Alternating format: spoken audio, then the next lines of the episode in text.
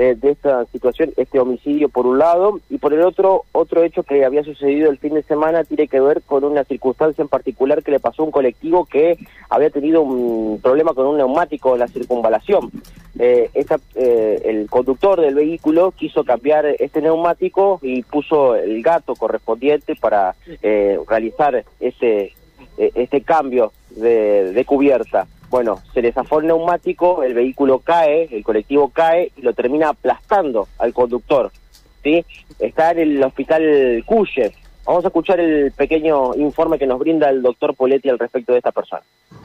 Eh, paciente joven que ingresa por un traumatismo cerrado de abdomen, aparentemente por aplastamiento, eh, se encuentra en terapia intensiva sin requerimiento por el momento de asistencia respiratoria mecánica con eh, un trauma hepático, una lesión hepática en control evolutivo, por ahora no quirúrgica, con tratamiento médico expectante y eh, en terapia intensiva para control del dolor.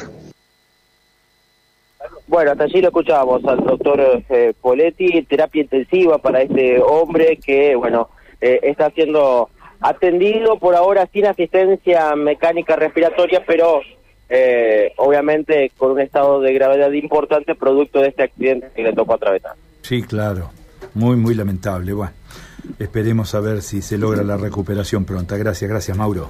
Abrazo, hasta luego. Chau, chau. Mauro González, ¿eh? Unidad móvil, reflejando estos temas de la crónica policial que uno parece increíble que ocurran estas cosas, pero...